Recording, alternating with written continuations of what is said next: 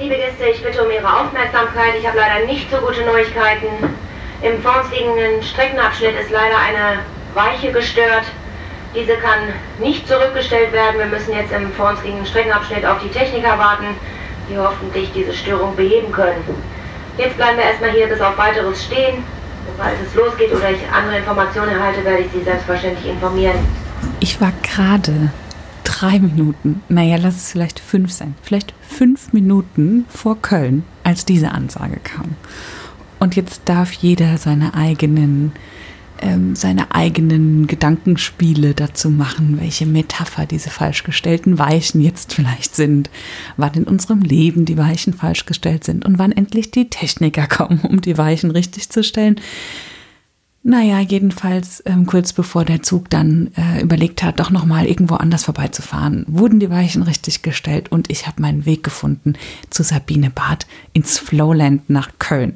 Und Sabine habe ich Anfang des Jahres kennengelernt, als äh, ich mit Kato Gildner zusammen ähm, den Online-Summit Don't Cancel Go Digital gemacht habe und wir so gemeinsam überlegt haben in so Art äh, Notfallsprechstunden, wie Menschen ihre Offline-Businesses noch stärker online machen können, weil uns ja Corona einen Strich durch die Rechnung in ganz vielen Bereichen gemacht hat. Und da habe ich Sabine zum ersten Mal gesehen und habe irgendwie gleich beim ersten Mal, als sie sich da in ihrem Flowland sitzend vorgestellt hat, gedacht, oh, die ist spannend, die finde ich irgendwie toll und die möchte ich gern kennenlernen. Und so habe ich dann äh, meinen Mut gefasst und habe ähm, eine Köln-Tour eingelegt. Ähm, das ist jetzt auch schon wieder ein paar Wochen her. Damals war das noch erlaubt und wir durften noch zusammen in einem Raum sitzen und haben ein bisschen Abstand gehalten, aber ähm, da ging das noch besser, als es jetzt gerade eben der Fall ist, jetzt wieder im November. Ja, zu Sabine bin ich also gefahren und ähm, das war wirklich ein ich lehne mich zurück und es geht mir gut Gespräch von Anfang an. Und äh, zwischendurch klingelt ein Handy es ist meins. Aber auch das musste jetzt in, keine Ahnung, mehr als drei Jahren Podcast ähm, auch mal wirklich passieren, dass auch mal mein Handy klingelt. Insofern finde ich das auch ganz schön. Und ja, jetzt sage ich gar nicht mehr viel, sondern wünsche dir ganz viel Spaß mit Sabine, die ihrem Leben eine neue Wendung gegeben hat, die ihrem Berufsleben eine neue Wendung gegeben hat und sich nicht nur ein ein Land geschaffen hat, in dem sie zu Hause ist, sondern eine eigene Insel quasi für sich hat. Wir gehen jetzt also gemeinsam aufs Flowland, wie ich gelernt habe, und dabei wünsche ich dir und uns ganz viel Spaß. Ich sitze heute im regnerischen Köln, was mich sehr freut, weil endlich der Herbst da ist. Und ich sitze Sabine Barth gegenüber und wir sind im Flowland. Und was das überhaupt ist, das erklärst du gleich. Aber erstmal Hallo und schön, dass ich da sein darf. Hallo, ich freue mich sehr, dass du da bist. Ich war noch nie in einem ganzen Land zu Gast, quasi. Dann ist das heute das erste Mal. Ja. Ja, Flowland ist eigentlich eher eine kreative Insel. Oha.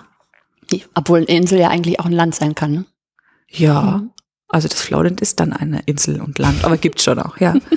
Und du bist Herrin, Chefin, Besitzerin des Flowlands. Wie nennst du dich? Und am besten erklärst du erstmal, was das Flowland eigentlich ist und macht. Herrin, oh weia.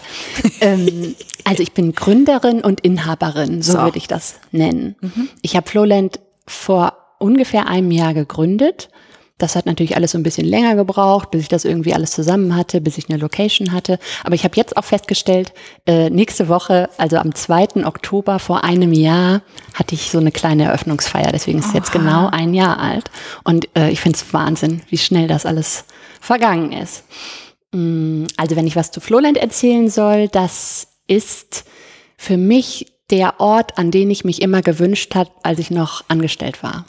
Also es ist so eigentlich mein, ähm, mein, mein Drang nach Freiheit ähm, und eigentlich der Ort, wo es darum ging, für mich meine Leichtigkeit wiederzufinden, die ich nämlich unterwegs so ein bisschen verloren hatte.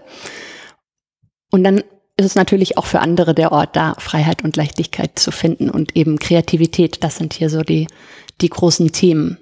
Und ich gebe hier Workshops, also ich mache Sachen, wo man mit den Händen kreativ sein kann, also sowas wie Siebdrucken oder Sunprints, wo man einfach mal ein bisschen ausprobieren kann. Und Kreativität ist für mich aber nicht nur was basteln oder was malen oder so im künstlerischen Sinne, sondern auch was, wie, wie man denkt, wie man handelt. Also ich finde so Kreativmethoden wie Design Thinking, Effectuation und sowas das gehört für mich alles zusammen. Also ich trenne das nicht. Deswegen, das mache ich auch hier. Und weil es halt so ein schöner Ort geworden ist, äh, vermiete ich es halt auch für andere, weil ich festgestellt habe, es gibt gar nicht so viele schöne kreative Orte, wo man reinkommt und eben woanders ist. Das war hier so das Konzept. Also ich habe die Einrichtung, da habe ich mir überlegt, es soll eine Mischung aus einem Surfcamp und einem Innovation Lab sein. das ist dir gelungen.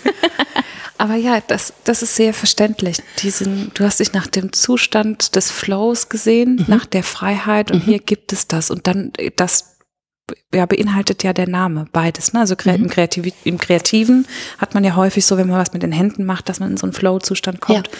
Aber ja durchaus auch in dem freien Denken und ja. sich da reinfallen lassen. Wie schön. ja, wir sitzen auch gerade auf einer urbequemen Couch. Mhm. Ähm, so eine tolle, äh, Leder wahrscheinlich. Mhm. Ne? Und gegenüber ist so ein bisschen das Herzstück, das ich auch schon auf ganz vielen Fotos gesehen habe. Du hast hier so einen Tresen mhm. mit lauter kleinen, türkisfarbenen Kacheln. Ja. Und das, den hast du, glaube ich, sogar selbst gebaut. Ja. Ne?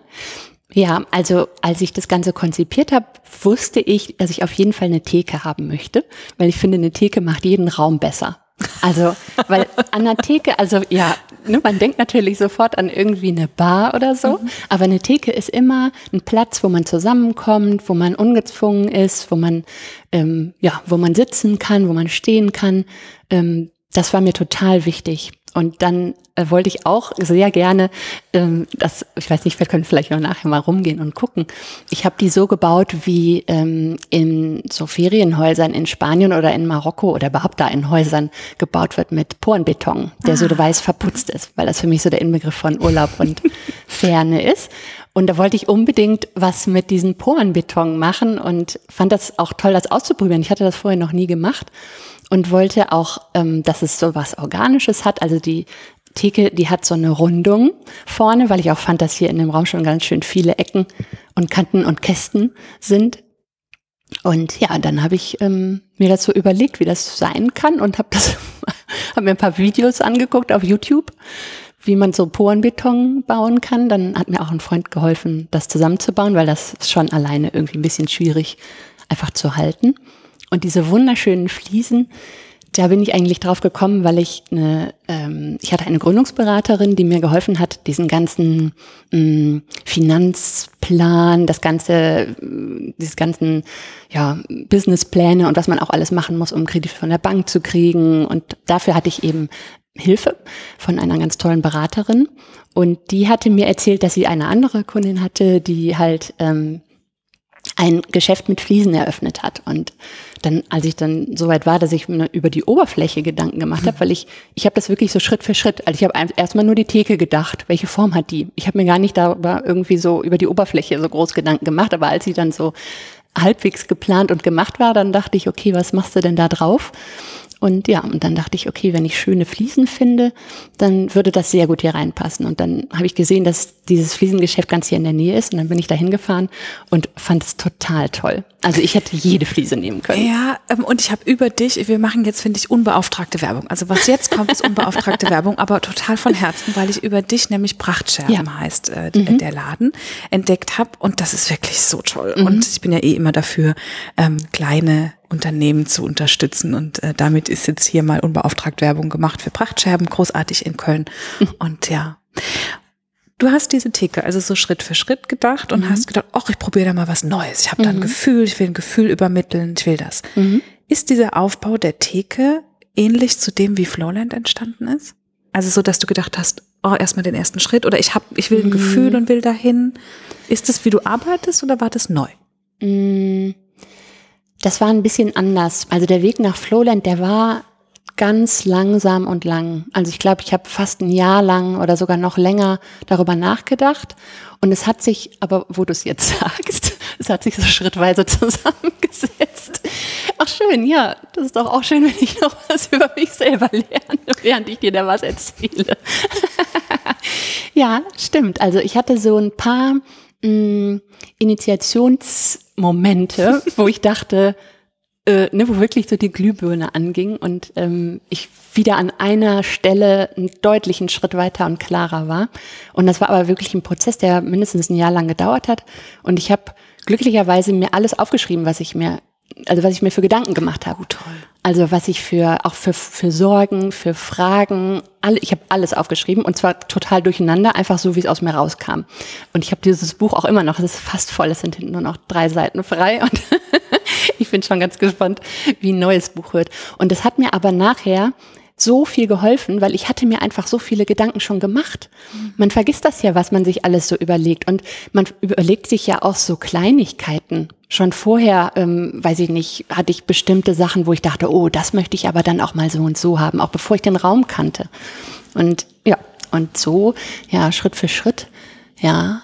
Ja, mit der Theke, da habe ich mich, obwohl, hm, also da habe ich mich ja reingestürzt in auch ganz neue Techniken und es hat super funktioniert. Es waren Sachen, ähm, die viel leichter waren, als ich dachte.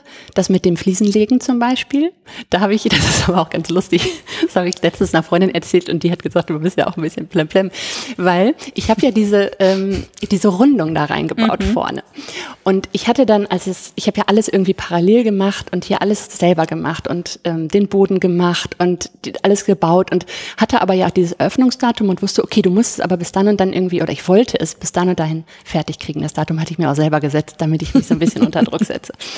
Und dann habe ich gedacht, ach, ähm, irgendwie mit dem Fliesenlegen, das hast du ja noch nie gemacht und hm, vielleicht sollte das besser ein Profi machen. Das lasse ich vielleicht besser einen Fliesenleger machen. Und dann habe ich das immer so nach hinten geschoben und dachte, ja, ja, die Fliesen macht der Fliesenleger so. Und dann irgendwann wurde es dann immer näher und dann habe ich gedacht, ach Gott, jetzt habe ich ja eigentlich auch nur noch ein paar Tage Zeit und hm, wie mache ich das jetzt? Und dann habe ich gedacht, der Fliesenleger, das ist ja hier so eine ungewöhnliche Theke, die ist ja so rund. Das macht er wahrscheinlich normalerweise nicht, weil der irgendwie immer nur so eckige Sachen macht. Was ist denn, wenn der das gar nicht kann? Dann mache ich das doch lieber selber. Was natürlich total bescheuert ist, weil natürlich jeder Fliesenleger das wahrscheinlich viel besser macht als ich. Aber so war irgendwie mein Gedanke so, ja, hm, wie mache ich das denn? Ja, und dann, äh, ja, und da habe ich mir das so selber irgendwas überlegt und habe da sehr viel Fliesenkleber drunter geschmiert, muss man sagen. Und ich finde dafür, dass ich das vorher noch nicht gemacht habe, ist es ziemlich gut geworden, weil es war auch ganz einfach, weil man klebt das halt einfach da drauf, setzt da diese Eckchen Kreuze, rein. Fliesenkreuze rein. Ja. Mhm, genau.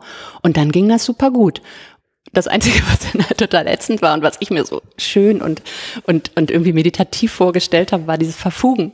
Da habe ich gedacht, das sah auch in den Videos immer so einfach aus, wie das so drüber wischen und dann macht man irgendwie so zweimal Swoosh und so und dann, und das war eine Horrorarbeit. Da habe ich mir wirklich die Fingerkuppen blutig geschrubbt, weil das halt echt, irgendwie war das alles nicht da, wo es hin sollte und dann musste ich das alles einzeln immer schrubben und also das war richtig mühsam, aber äh, ja, umso stolzer ist man natürlich nachher, wenn man das dann alles selber gemacht gemacht hat und das halt auch noch cool aussieht. Schön. Und ähm, die in, bei dem, du hast am Anfang gesagt, das war so ein Zug für dich da. Du wolltest ein Gefühl wieder haben, mhm. äh, als du das Florent gemacht hast. Wie kann ich mir das vorstellen? In welchem Stadium warst du, als du zum ersten Mal gedacht hast, nee, so, so geht das nicht weiter bei mir? Mhm. Was, was war bis dahin passiert oder was, wo warst du da? da war ich Designmanager, da war ich angestellt da hatte ich auch schon, das muss ich mal kurz rechnen, aber ungefähr so sieben Jahre oder sowas als Designmanager gearbeitet in unterschiedlichen Unternehmen. Und ich hatte ziemlich viel gearbeitet, weil mir meine Arbeit immer so, wie soll ich das sagen, ich springe da so 180-prozentig rein. Also das, äh, ich kann mich da auch schwer von lösen, dass dann alles so zu machen, dass ich es irgendwie richtig gut finde. Und das ähm, ja, führt dazu, dass ich da irgendwie ganz schön viel Zeit und, und Energie investiere. Und ich war dann, nachdem sich das, ja, hatte sich das so ein bisschen irgendwie abgelaufen. Und vor allen Dingen das Thema, ich hatte, war ja in diesem Kontext mich um Corporate Designs zu kümmern oder um das jeweilige Corporate Design des Unternehmens, wo ich war und um die visuelle Markenführung, also so ein bisschen Flohzirkus, alles zusammenhalten, gucken, äh, dass alles, was gestaltet wird, zu dem Unternehmen passt und zu dem, ähm, was das Unternehmen halt ausstrahlen möchte. Und das ist halt bei größeren Unternehmen, wo ich eben zuletzt war, ähm, halt auch, ähm, ja, sehr komplex, sagen wir mal so. Mhm. Und ja, und ich merkte so, wie sich mein Thema, was eigentlich wirklich mein Herzensthema war, wo ich für, ähm, ja, also das, das dachte ich, das ist meine, meine, meine Lebenserfüllung so ungefähr. Ich merkte, wie mir das so anfing, nicht mehr so wichtig zu sein. Also es wurde mir egaler. Mhm. Und da dachte ich irgendwie, oh, äh, das ist ja interessant, weil das war doch eigentlich immer so das Ding für dich. Und es hat mich auch ein bisschen erschreckt. Mm Und dann habe ich aber auch schon gedacht, naja, okay, aber was, was, was kannst du denn noch? Oder was kannst du noch machen? Und ähm, ja, und dann fing ich so an, darüber nachzudenken. Und da war ich dann ähm, noch lange nicht bei Flowland. Also da war ich ähm, ja natürlich irgendwie bei also im Kreativbereich, ähm, weil ich bin ja Designer von Haus aus, also ich habe Design studiert ähm, und ja, man hatte so ein paar Sachen überlegt ich hatte mal so einen Traum, oder das war auch so ein, einer von diesen Momenten, wo es bei mir Klick gemacht hat. Da wollten wir für eine Freundin einen Junggesellinnenabschied organisieren und wollten sowas machen, was halt nicht ganz so bescheuert ist. Und ähm, wollten was Kreatives machen und hatten uns überlegt, ähm, dass wir eben irgendwie Siebdrucken oder irgend sowas in einer kleinen Gruppe machen, was halt was Schönes ist und was wir irgendwie wo wir was von haben und wo wir zusammen einfach was Kreatives machen. Und dann hatte ich recherchiert und hatte nichts gefunden dazu in Köln. Also, oder zumindest nicht irgendwie jetzt so das, so wie, wie ich mir das vorgestellt hatte. Und ähm, am Ende sind wir dann, weil wir ja was machen wollten, ähm, haben wir was gemacht, was wir eigentlich jetzt gar nicht so toll fanden, erstmal.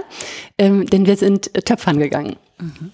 Und jetzt muss man dazu sagen, ich muss so ein bisschen ausholen, bei diesem Freundeskreis, da sind ganz viele, sind, ähm, sind wir noch aus der Schule. Und ich war auf der Waldorfschule und auf der Waldorfschule töpfert man ziemlich viel. Okay, das war also keine neue haptische, sinnliche Erfahrung, sondern eher so back to school, äh, Schulzeit und eher so, na, das haben wir doch alle schon gemacht.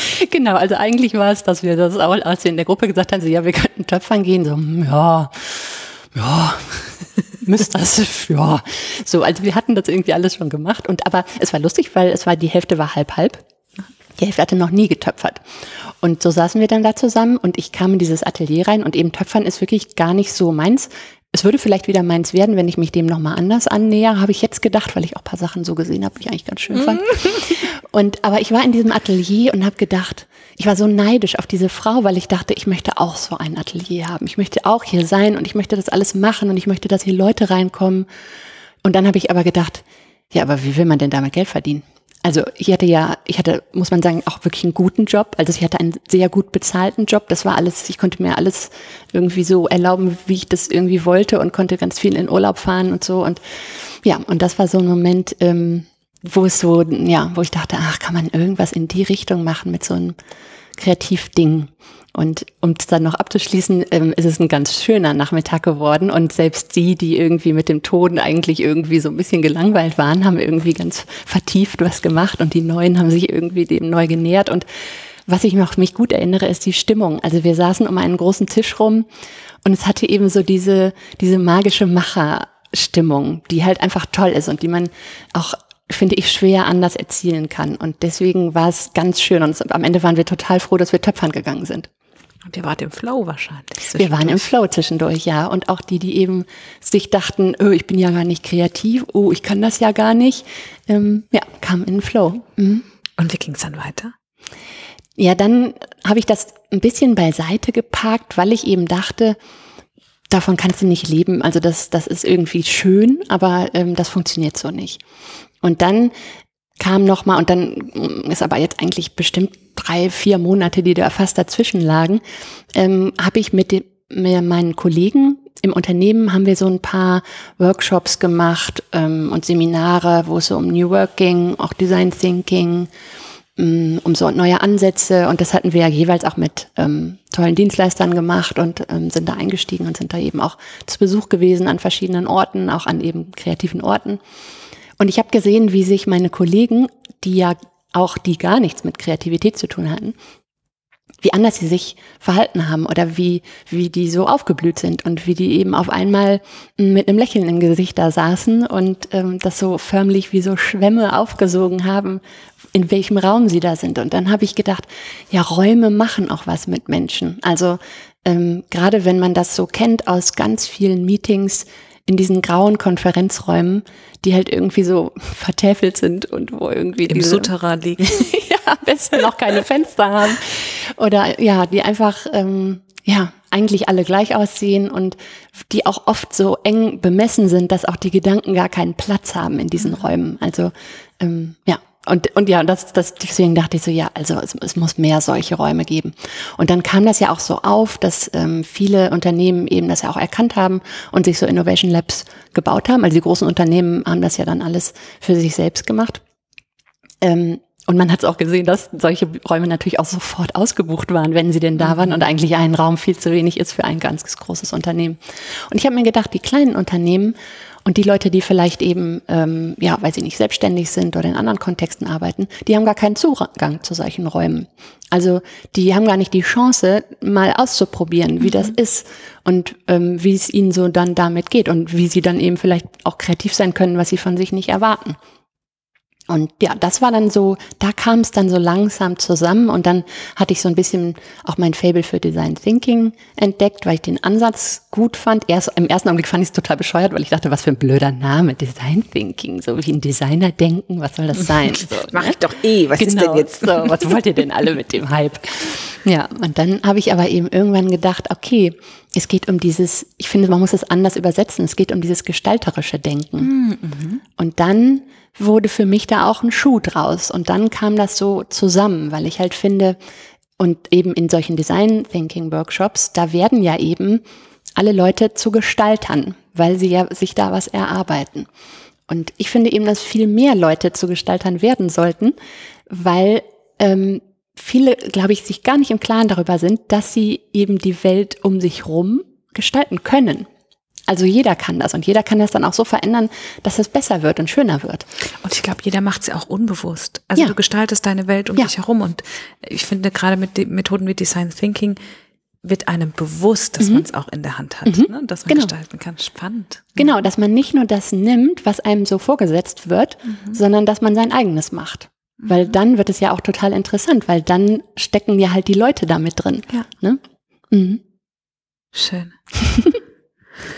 Okay, dann kam das Design Thinking dazu. Dir mhm. war klar, okay, das könnte ein Business Case sein.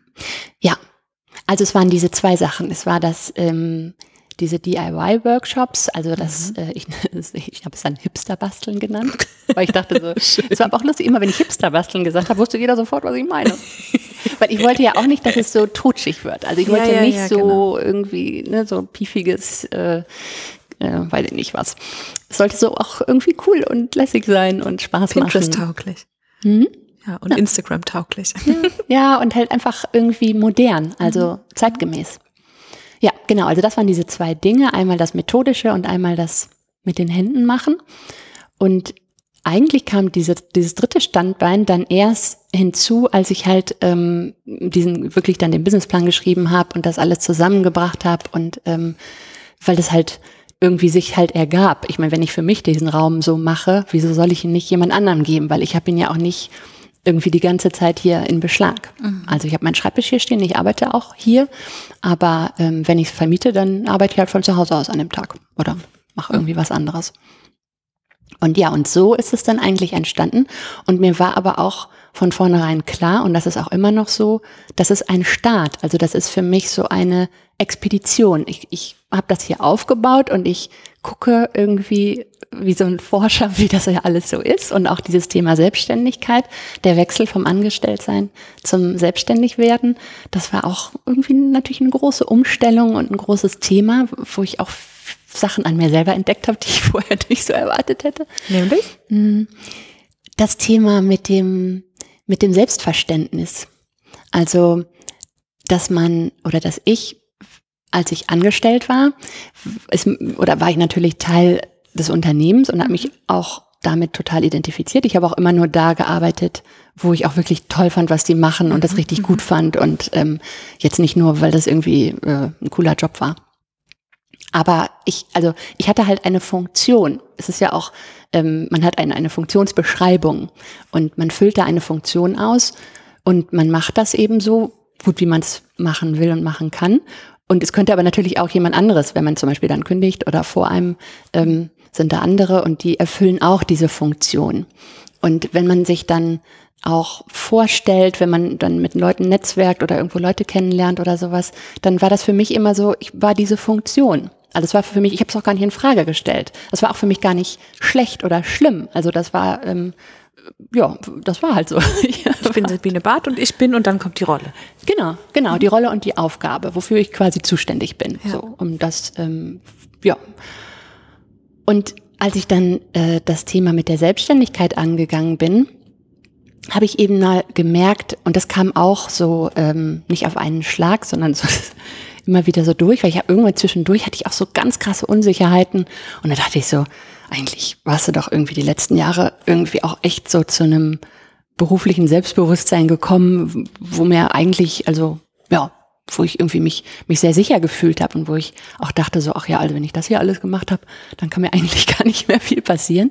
Und habe dann festgestellt, aha, wenn ich mich selbstständig mache, dann steckt da viel mehr meiner Identität drin.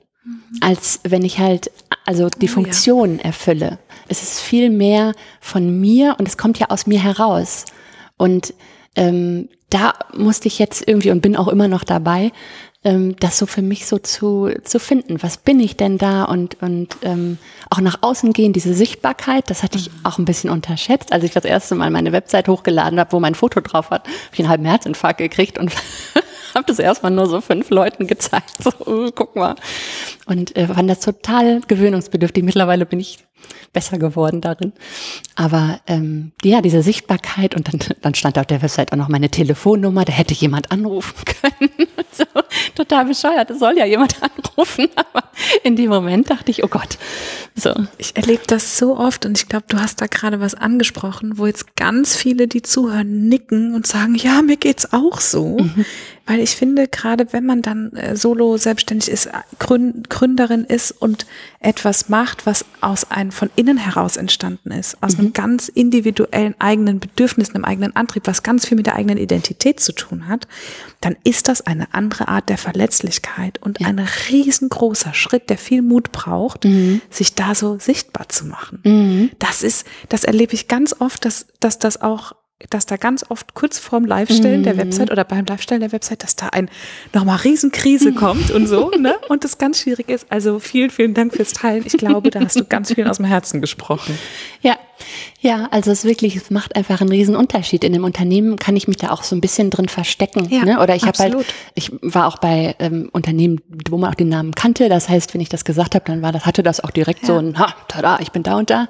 Und jetzt komme ich an. So ein Schutzschild, was man mhm. vor sich her trägt, ne? Mhm. die Marke. Mhm. mhm. Ja, genau. Und ja, jetzt ist Flowland meine Marke. Ja. Die, ähm, und das ist ja natürlich am Anfang, ne, wenn du so, so einen Markennamen von einem großen Unternehmen ähm, auf der Visitenkarte mit dir vor dir herträgst, mhm. dann bringen da ja alle ihre eigenen Vorannahmen mit rein und wissen, wie das ist und dann ist das abgehakt mhm. sozusagen. Und bei Flowland kann ich mir vorstellen, da war das wahrscheinlich so, dass die Leute dann eher die stehen und sagen, Flowland was ist denn das? Mhm. Was natürlich, ne, auf der einen Seite ist es für dich, du weißt, wenn du das sagst, du kriegst eher eine Frage ja. als einen abgeschlossenen Prozess. Ja. Und gleichzeitig ist es ja die perfekte Gelegenheit, damit du immer wieder aufs Neue erklären kannst, was es eigentlich ist.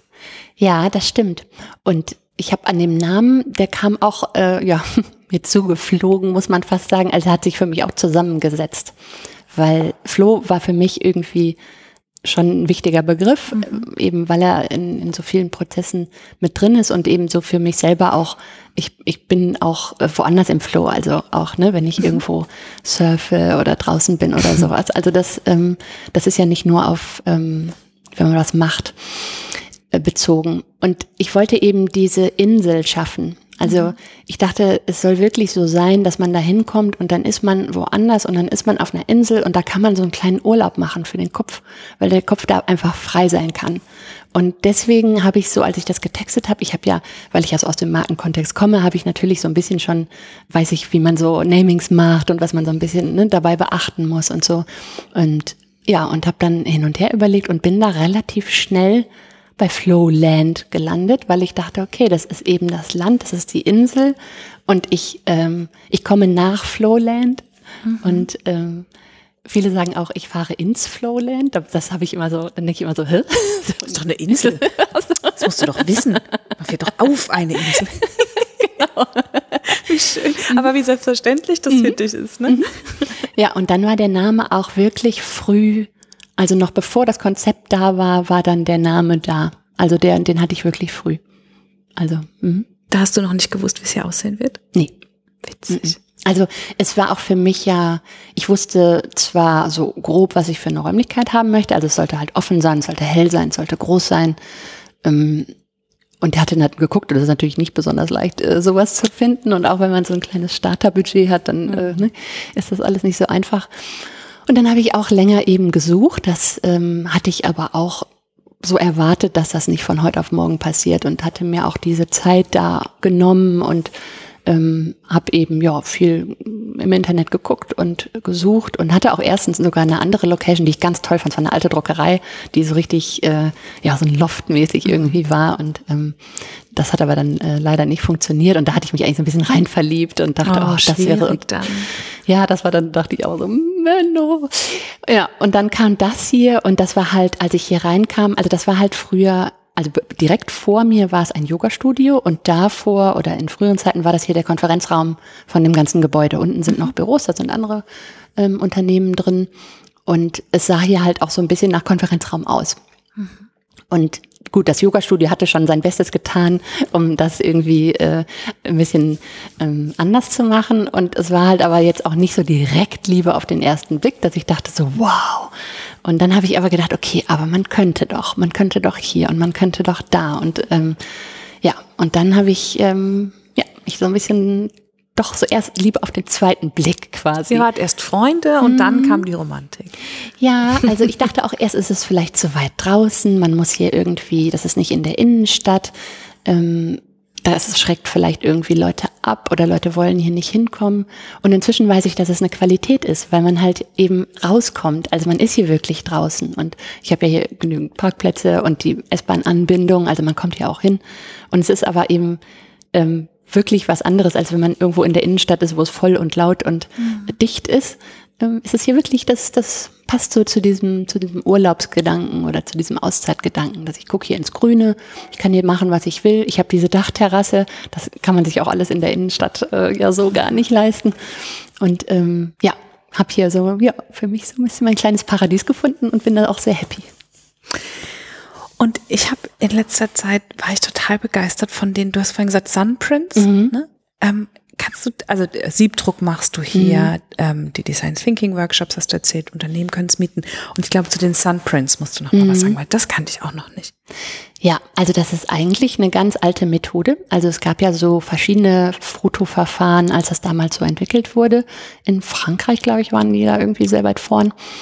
Ähm, und das hat ein Herr Herschel, hieß er, glaube ich, irgendwie 1600 1600, wir machen einen Link in die Show Notes, wo man es nachgucken kann. Genau, erfunden. Und ähm, da geht es darum, dass einfach eine Emulsion lichtsensibel ist. Also das ist eine, ähm, eine Emulsion, da ist, ich glaube, Eisenoxid oder mhm. sowas drin, was es blau macht. Es gibt das auch in anderen Farben. Da sind dann andere Metalle oder andere ähm, chemische Bestandteile. Drin, so genau. Zeug drin. Genau, da gibt es das auch in anderen Farben. Und ich war darüber mal gestolpert in einem Museumsshop. Ich finde Museumsshops nämlich immer so toll. und äh, da hatte ich das gesehen, das war so ein kleines Paket und das waren eben vorgefertigt, so, ich weiß, ich glaube, fünf Blätter oder sowas. Und das sah so toll aus und da stand eben, ich glaube, stand, ich weiß gar nicht mehr, da stand irgendwas ganz komisches drauf, Sunography oder so. Mhm. Und da dachte ich, ja, was soll das denn sein? Und weil ich aber natürlich alles, was mit Gestaltung und Schön zu tun hat, immer so ein bisschen liebe, bin ich dran hängen geblieben und habe gedacht, ach, das musst du mal ausprobieren, das klingt doch toll. Und dann habe ich das mitgenommen und dann habe ich es irgendwie zu Hause in den Schrank gelegt und habe es erstmal vergessen. Und dann fiel es mir irgendwie so ein Jahr später wieder in die Hände und dann habe ich es mal ausprobiert und ähm, fand es halt total toll. Also es geht eigentlich darum, du hast ein Papier, also inzwischen mache ich die auch selber, aber das waren halt so vorgefertigte Papiere, die sind beschichtet mit eben einer lichtempfindlichen Emulsion und du legst dieses Blatt in die Sonne Du brauchst auch richtig strahlenden Sonnenschein dafür, also mit so halb bewölkt funktioniert es nicht. Und dann machst du eigentlich, naja, die Fotografen nennen das Fotogramm. Also du legst etwas auf das Blatt Papier, was einen Schatten wirft. Und Wie dann, da jetzt eine Feder zum Beispiel. Genau, eine Feder oder eben, ich mache das ganz viel mit gepressten Blumen, mhm. die eben auch wirklich sehr schön, weil sie so ganz filigran sind, aussehen, aber man kann das auch machen. Ich habe zum Beispiel da hinten hängt oder hing mal eins, da hatte ich so aus Transparentpapier so ein Boot gefaltet. Mhm, und mhm. interessant wird es halt, wenn das Licht irgendwie durchkommt. Also wenn es mhm. Halbtransparenzen gibt, wenn es ähm, ja so Schattierungen dann gibt. Und es ist dann eben so, man legt es in die Sonne und überall da, wo die Sonne hinkommt, wird es nachher dunkelblau und eben so ein richtig tolles, sattes Yves Klein Blau. Also was mhm. wirklich allein diese Farbe ist halt so cool, dass ich schon deswegen diese Dinger sehr liebe. Ähm, ja, man, also und, und es ist alles so einfach. Also man legt es in die Sonne, belichtet das und das ist auch eben alles sehr smooth. Also das ist nicht so wie im Fotostudio, wo es um Bruchteile von Sekunden geht, wie lange du irgendwas belichtest, sondern ich lege das so, ja, Pi mal Daumen zwischen fünf und sieben Minuten in die Sonne, manchmal so ein bisschen nach Gefühl und je nachdem, wie viel Zeichnung ich da jetzt irgendwie so haben will. Und ich probiere auch einfach ganz viel aus.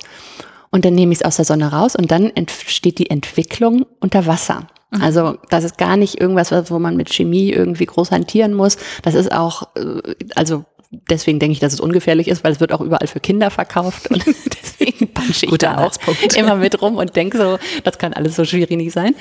Ähm, ja, und dann eben eigentlich soll man unter fließendem Wasser das dann entwickeln. Ich blicke gerne in so eine große Wasserwanne rein, weil das finde ich so ein bisschen nicht so verschwenderisch, als wenn ich es alles unter fließend Wasser mache. Und dann in dem Moment, wo das ähm, Bild in das Wasser reintaucht, entsteht dieser Prozess und allein da zuzugucken ist so schön, weil es dreht sich eigentlich das ganze Bild um. Also es ist erst das Blau, wo jetzt sage ich mal die Feder lag und der Hintergrund ist so mhm. braun. Und dann dreht sich das so um und man kann dabei zugucken, wie das so langsam entsteht das Bild und wie das so sich so aufhebt, das was halt ähm, vorher äh, jetzt muss ich gerade trinken, das was vorher weiß war oder ähm, blau war wird weiß und das was braun war wird blau. Und es dreht sich quasi um. Und ja, man kann dem zugucken und es ist magisch jedes Mal, egal was man drauflegt. Also auch selbst wenn man einen Kronkorken drauflegt, ist toll. und sag mal, wenn jetzt Menschen dich wieder treffen würden, die dich noch aus deiner Angestelltenzeit mhm. kennen, die würden dich jetzt wiedersehen. Was mhm. für eine Verwandlung würden die denn sehen? Was denkst du? Was würden die erkennen, wie du dich verändert hast? Mhm. Ich glaube, die würden mich entspannter finden.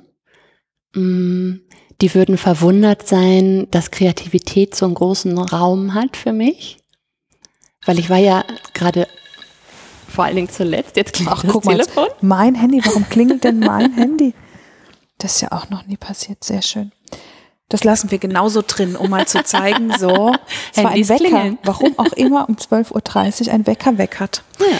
So, ich schlafe normalerweise nicht so lang, aber die würden dich entspannter finden, die würden sich wundern, was für einen Raum Kreativität hat. Ja. Ähm, weil? Und, ach so, weil, ja, weil ich ja vorher, ähm, ich hatte eben, ich habe auch als Designer gearbeitet, also war mein Einstieg eigentlich in diese ganze Markenwelt. Aber ich habe ja dann ganz lange eben als Design Manager gearbeitet mhm. und da ging es eben ums Managen. Ja. Und da habe ich meine Kreativität hauptsächlich in Problemlösungen gesteckt. Also ich war ziemlich gut darin, für alles eine Lösung zu finden, weil ich das auch so für mich den Weg gesehen habe, wenn ich eben in diesem Unternehmen ja was ähm, halt sozusagen manifestieren will. Und die sollen jetzt irgendwie, alle sollen das verstehen und alle sollen mitmachen und alle ähm, sollen das anwenden, dann muss ich auch immer Lösungen finden, weil die Leute kommen ja immer quasi mit einem Problem zu mir, ja, also ich kann das nicht machen, weil so und so und so und so. Und ja, und dann hatte ich halt immer irgendwie eine Lösung und habe das dann ähm, immer so gesehen, dass ich ähm, die Arbeit gut mache, wenn ich Lösungen anbieten kann. Weil nur mhm. was vorzuschreiben, du musst es so und so machen, Punkt, mhm. das führt ja zu nichts.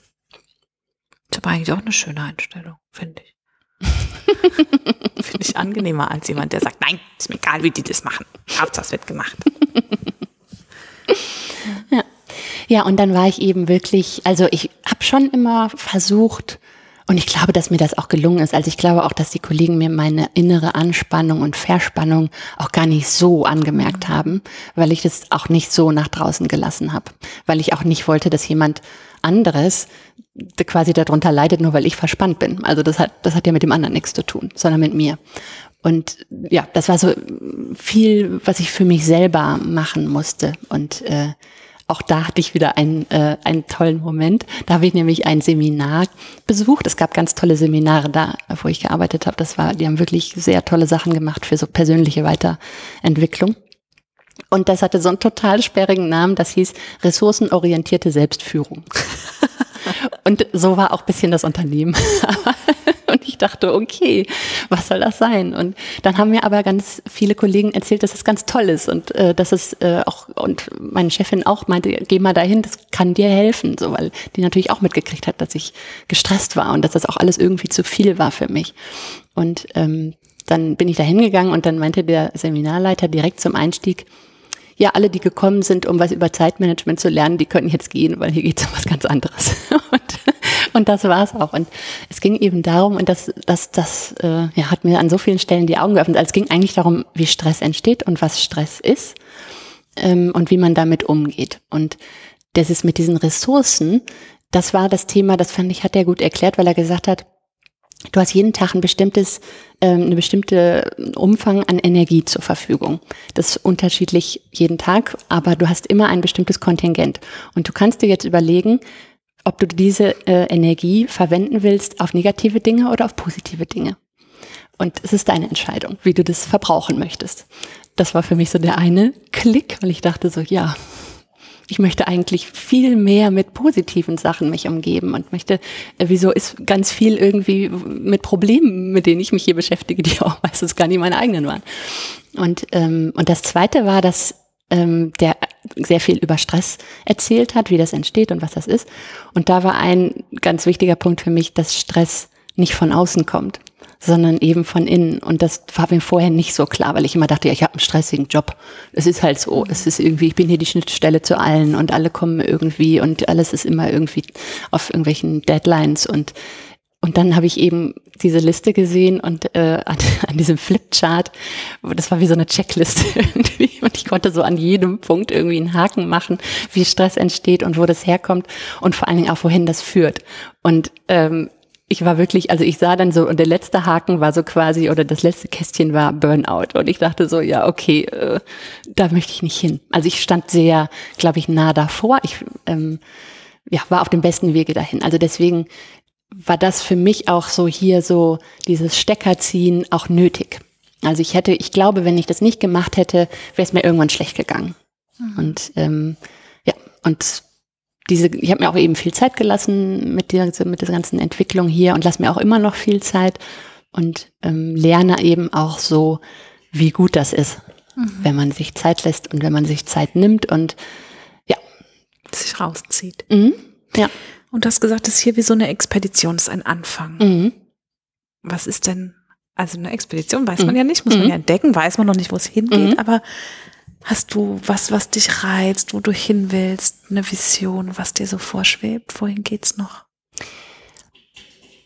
Also ich, ich kann immer nicht so weit planen. Das war schon mein ganzes Leben so, dass ich immer dachte, okay, ich kann vielleicht ein Jahr, maximal zwei Jahre weit gucken. Alles andere wird passieren. Ich kann es eh nicht beeinflussen oder ich, also natürlich kann ich es beeinflussen, aber es passieren auch Dinge, von denen ich nichts ahnte.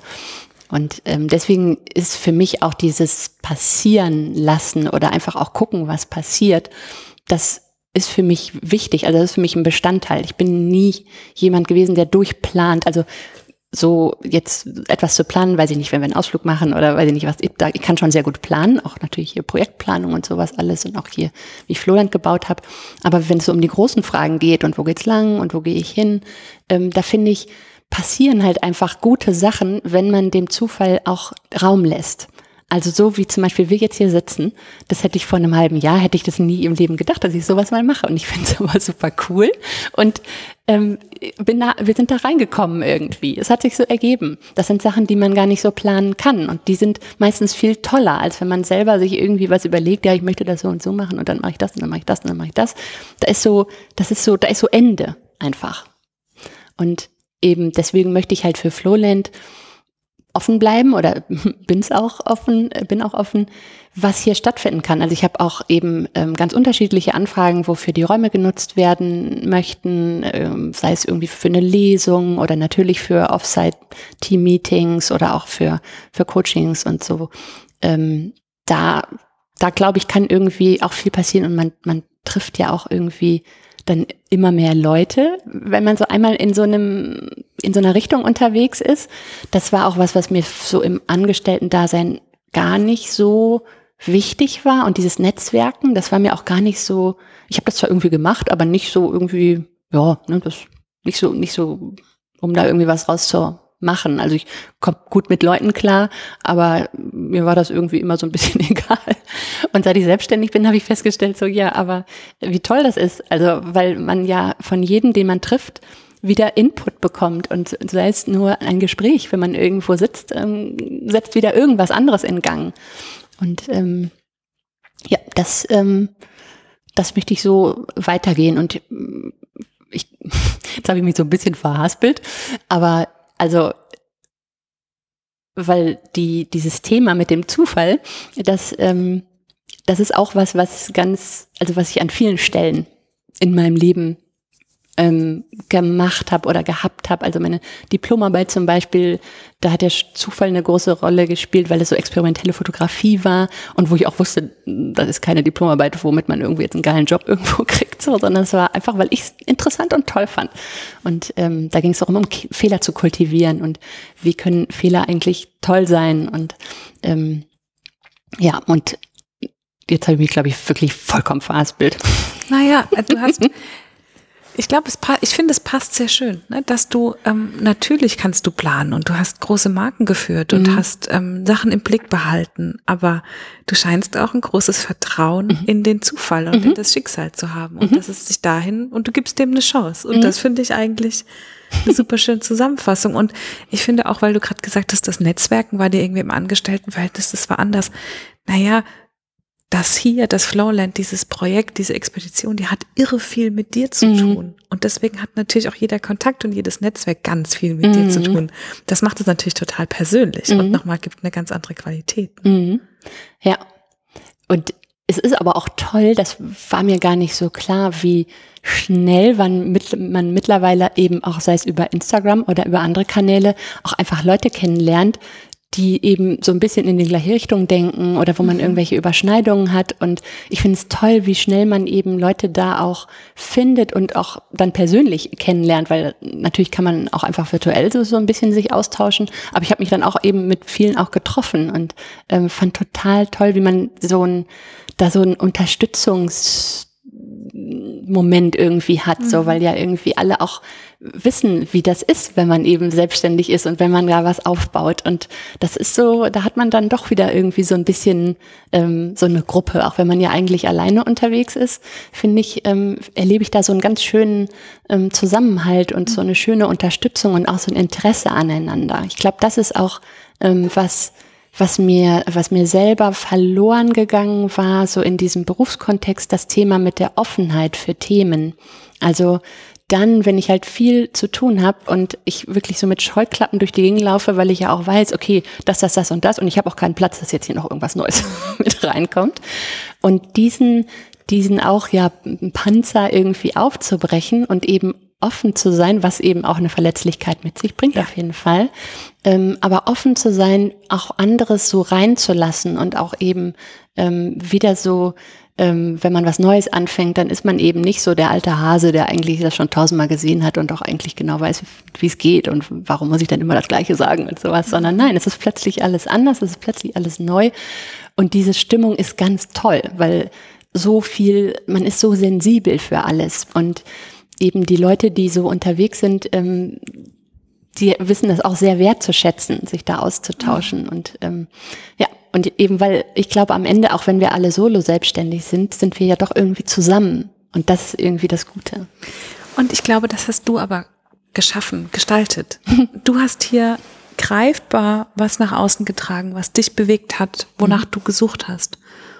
Und ich glaube, weil du da diese Verletzlichkeit zugelassen hast und das von innen heraus entwickelt hast, mhm. deswegen zieht es wahrscheinlich auch genau die Menschen an. Mhm. Ja, also ich finde sehr greifbar und sehr stimmig, sehr zueinander passend, was hier in sich ist in dem Raum, aber mhm. ähm, du bist das Schlüsselstück dazu, weil es natürlich aus dir kommt, mhm. ja. Ja, also ich kann nur sagen, dass ähm, eigenstimmig soll ja genau solche Menschen mhm. zeigen, die die stimmig sind, die mit sich selbst so übereinstimmen und damit eine eigene Leidenschaft nachgehen. Und das finde ich, das findet man hier sehr. Sabine, ich danke dir von Herzen. Das war wirklich, wirklich schön. Ich danke dir. Und äh, jetzt machen wir noch ein paar Fotos. Mhm. Und äh, ja, ich weiß nicht, wo ich anfangen soll. Mal gucken. Sehr schön. Das war Sabine Barth im Eigenstimmig Podcast. Ich bin Sarah Schäfer und ich danke dir, dass du heute mit mir und Sabine auf der braunen Couch gesessen hast. Heute lohnt sich auch wieder ein Blick in den Blogbeitrag zur Folge. Da gibt es nämlich die türkise Theke zu sehen und es gibt ähm, ein bisschen Siebdruck zu sehen und es gibt äh, die Sunprints zu sehen. Insofern auf eigenstimmig.de ähm, findest du die aktuelle Folge mit ihrem Blogbeitrag. Und ansonsten gibt es eigenstimmig auch auf Instagram, Twitter und Facebook. Und jetzt wünsche ich dir einen schönen Tag, ganz egal, wo du gerade bist und danke dir fürs Zuhören.